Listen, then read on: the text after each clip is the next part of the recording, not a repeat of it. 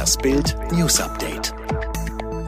Wie lange wird der Corona-Ausnahmezustand in Deutschland noch andauern? Der erste deutsche Politiker prescht vor, aber nicht mit guten Nachrichten. Sachsen-Anhalts Ministerpräsident Rainer Haseloff geht davon aus, dass Deutschland in der Corona-Krise auch nach den Osterferien im April nicht zur Normalität zurückkehren wird.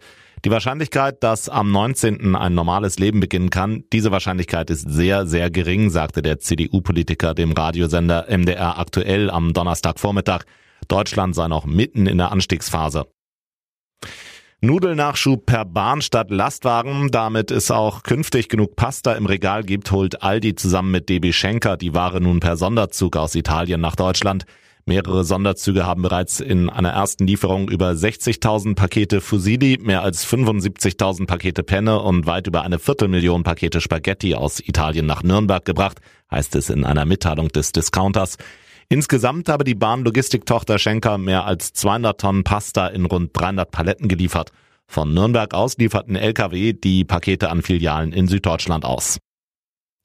Polen, Ungarn und Tschechien haben nach einem Urteil des Europäischen Gerichtshofs in der Flüchtlingskrise gegen EU-Recht verstoßen.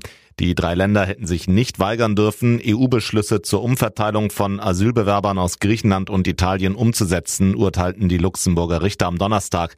Im Urteil heißt es, durch die Weigerung, den vorübergehenden Mechanismus zur Umsiedlung von internationalen Schutz beantragenden Personen umzusetzen, haben Polen, Ungarn und die Tschechische Republik gegen ihre Verpflichtungen aus dem Unionsrecht verstoßen.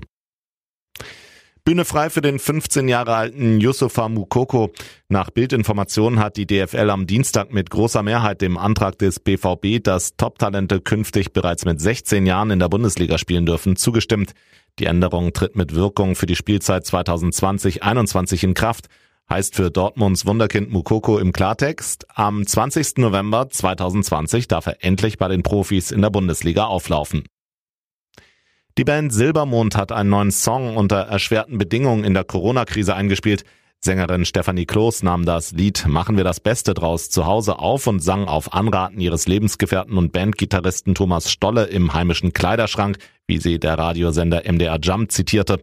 Thomas will natürlich dann trotzdem soundmäßig das Beste aus der Situation rausholen und meinte dann, im Kleiderschrank wäre der beste Sound, sagte sie dem Sender. Im Video zum Lied ist die Sängerin im improvisierten Studio im Schrank zu sehen.